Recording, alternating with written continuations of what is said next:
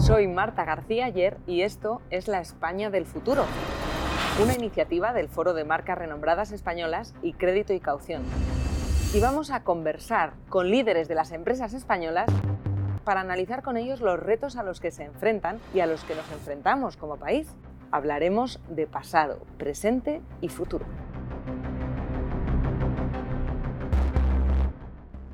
Pues estamos con Juan Suárez, que es consejero delegado de Suárez y Aristocracy.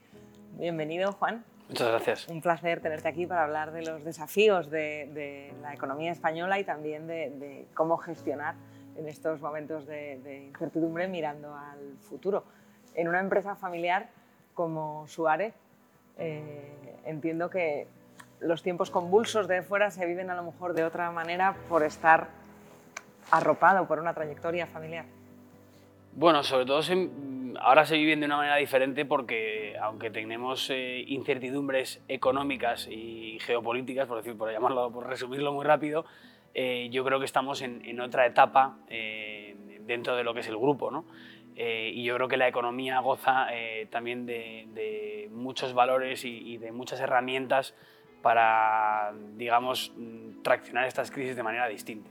Hace apenas seis meses que, que fuiste nombrado consejero delegado de, la empresa, pero llevas muchos años en ella. Cuéntanos cómo ha sido esa trayectoria, porque entiendo que ahora hablamos de momentos convulsos, pero que fácil, fácil nunca es. No, yo creo que, fíjate, yo creo que la, que la compañía, los dos grandes tirones que ha, que ha tenido en los últimos 15 eh, años han sido uno a través de la, bueno, a raíz de la gran crisis económica eh, de 2008, 2009, 2010, que es cuando se crea Aristocracy, cuando yo entro en el grupo, eh, y la otra ha sido a raíz del COVID. O sea que realmente en nuestro caso y, anteriormente mi padre y mi tío sí que cuentan que, todas esas crisis, pues la, estabilización de la peseta y otras muchas, la crisis del petróleo, han servido para, para que el grupo eh, crezca y, digamos, de alguna manera eh, vaya haciéndose importante dentro del sector en, en este país. ¿no? Claro, bueno, Suárez es una joyería, eh, es una marca con muchísimo peso, pero empezó siendo un pequeñísimo negocio familiar en Bilbao. Imagino que ha habido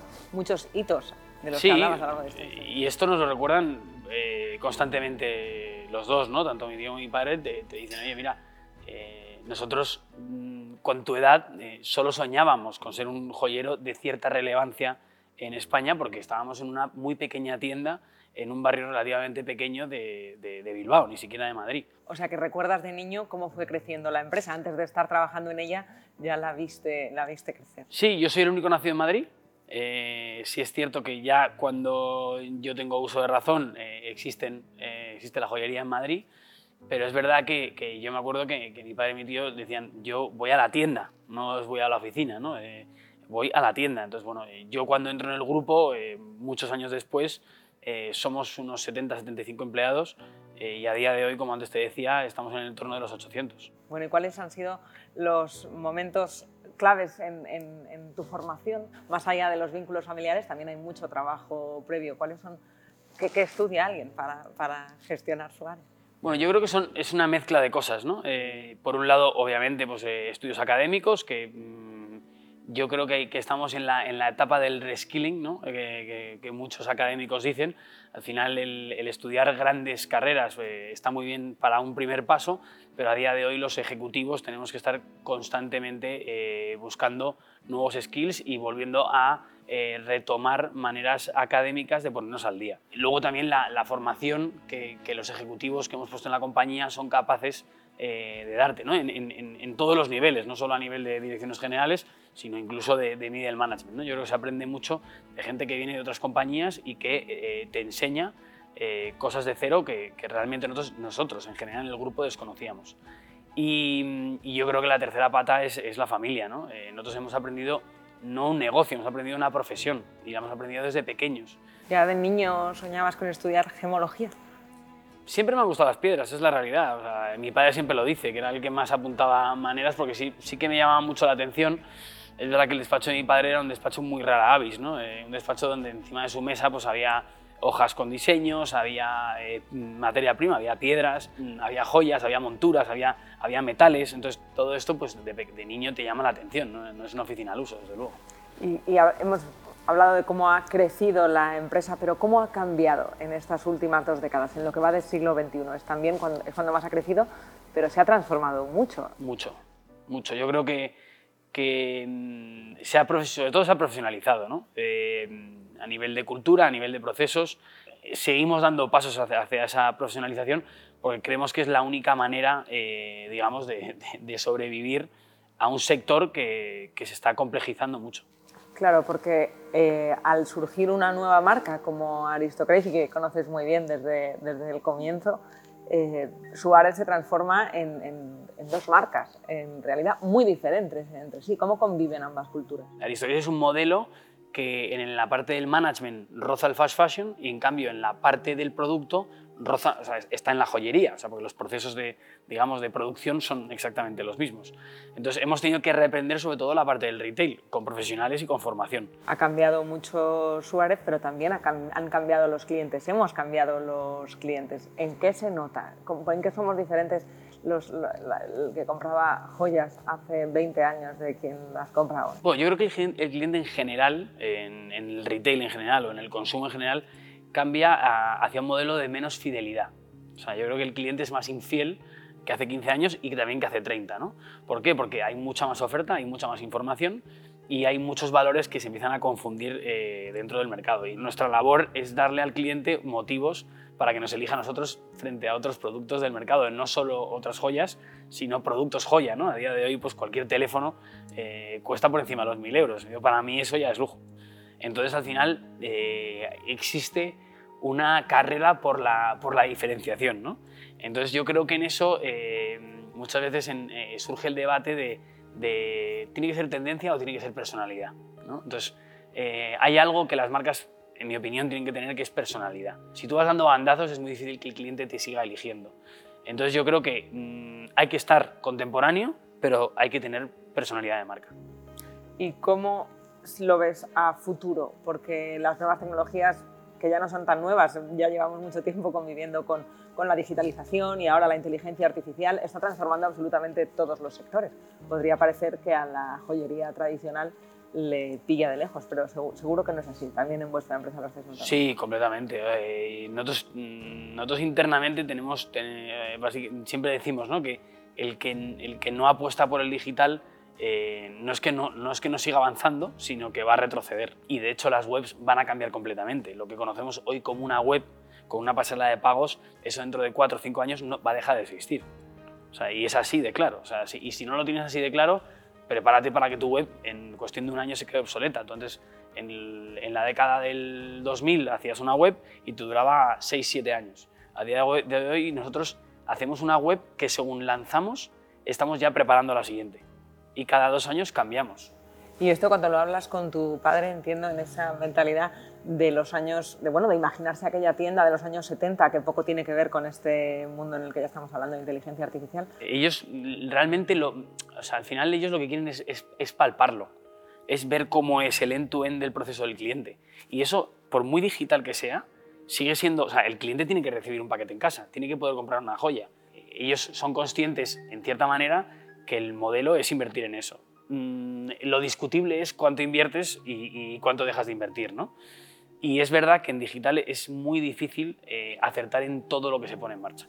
O sea que a la hora de imaginarnos la, joyería del metaverso, de la realidad virtual y del futuro, en realidad está muy entroncada con el negocio de toda la vida. Eh, ahí es donde una empresa familiar con pasado y con futuro da valor al tener, tener raíces en las que mirarse. Completamente. si te fijas, eh, el lujo está volviendo a eso. El lujo está volviendo a sus raíces. Hay un proceso de concentración bestial en las marcas de lujo y, es, y, además de la concentración se están volviendo a, geolocalizar en sus orígenes. De hecho, el, grupo LVMH, que es pues, digamos, el grupo más grande de lujo del mundo, está intentando volver a, París y llevar al cliente todo lo que puede a París para que la experiencia sea la de, la de antaño. ¿no?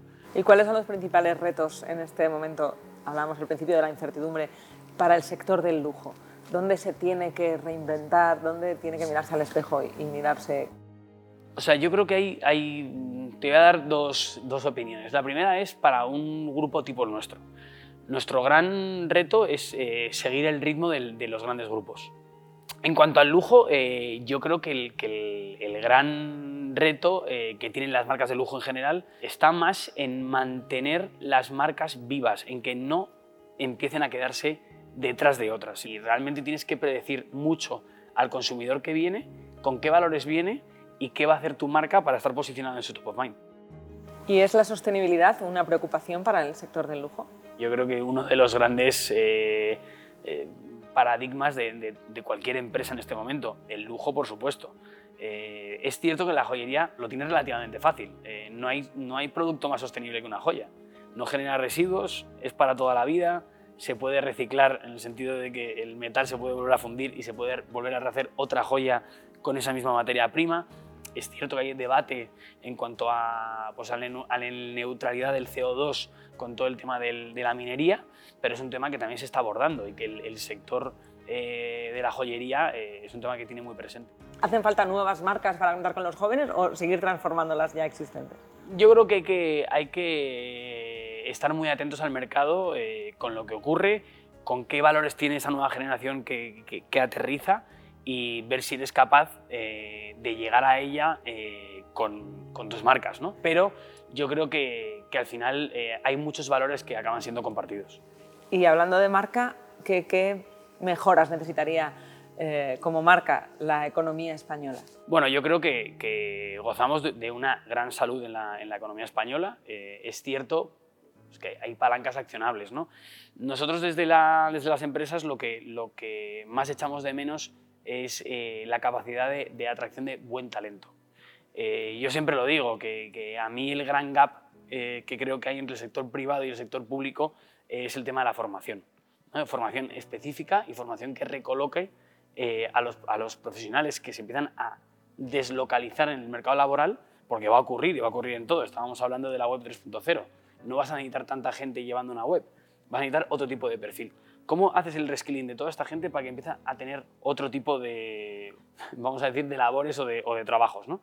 Yo creo que ese es el gran paradigma. Entonces, mm, yo creo que hay que fomentar mucho eso. Si eso lo fomentamos, eh, la economía eh, tirará. ¿no? Eh, existen grandes gaps entre lo que necesitan las empresas y lo que la formación profesional, las, las universidades están siendo capaces de, entregarnos. Claro, es en un país que, está lamentablemente liderando los, los, niveles de paro en la Unión Europea, escuchar a los empresarios mm, que les falta talento es desolador.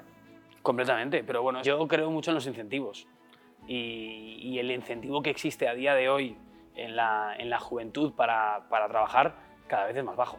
Entonces, mm, o tienes mucho hambre o, hay poco incentivo. ¿Y no será un problema de salario? También puede ser, pero el salario, eh, esto es bastante básico, el salario sube eh, si tu nivel ejecutivo sube.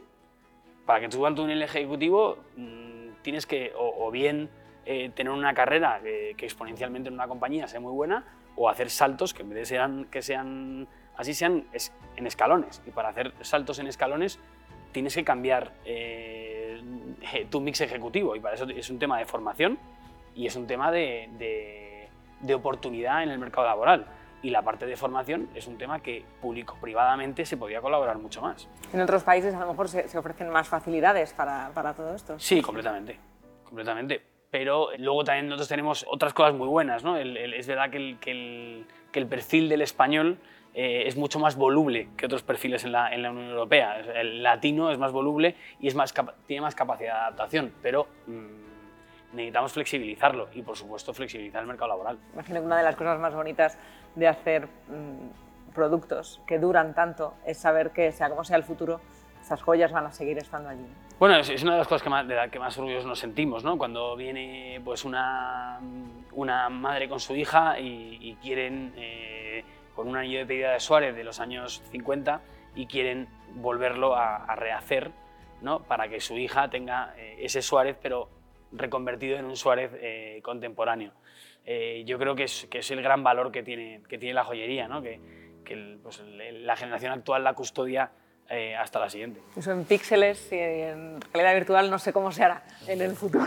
Bueno, ya, ya se está haciendo con el arte, nunca, no, no, sé, no, sé, hasta dónde llegará eso, pero, pero realmente a día de hoy a mi generación le cuesta creer que habrá eh, joyas con un alto valor de activo en el, en el metaverso, pero eh, ya te digo, eh, probablemente me esté quedando atrás. Ojalá, ojalá lo veamos. Muchísimas gracias, Juan, por A este vosotros. rato.